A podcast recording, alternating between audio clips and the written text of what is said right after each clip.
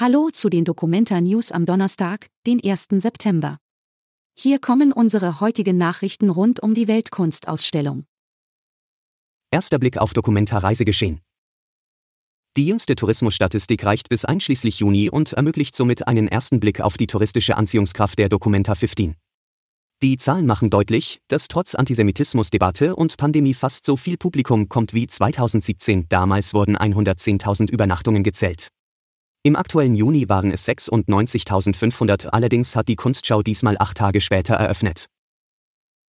Tipps für die letzten Tage der Dokumenta.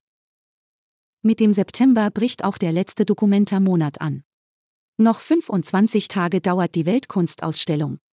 Wir haben drei Tipps für euch gesammelt. Man sollte auf jeden Fall noch einen Abend in einem der Biergärten verbringen. Zum Beispiel am Hallenbad Ost, am Ahoi-Gelände oder am Hugenottenhaus. Ein Spaziergang durch den Kasseler Osten ist besonders lohnenswert. Auch das Luftbad an der Fulda nahe der Spitzhacke sollte man gesehen haben. Veranstaltung im Rorohaus über Kunst in Konzentrationslagern. Am heutigen Donnerstag findet im Rorohaus eine Veranstaltung mit dem Titel Kunst als Überlebensmittel im KZ Buchenwald statt. Sie beginnt um 18 Uhr im Untergeschoss.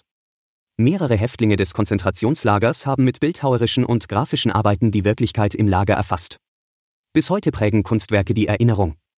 Darum geht es bei der Veranstaltung.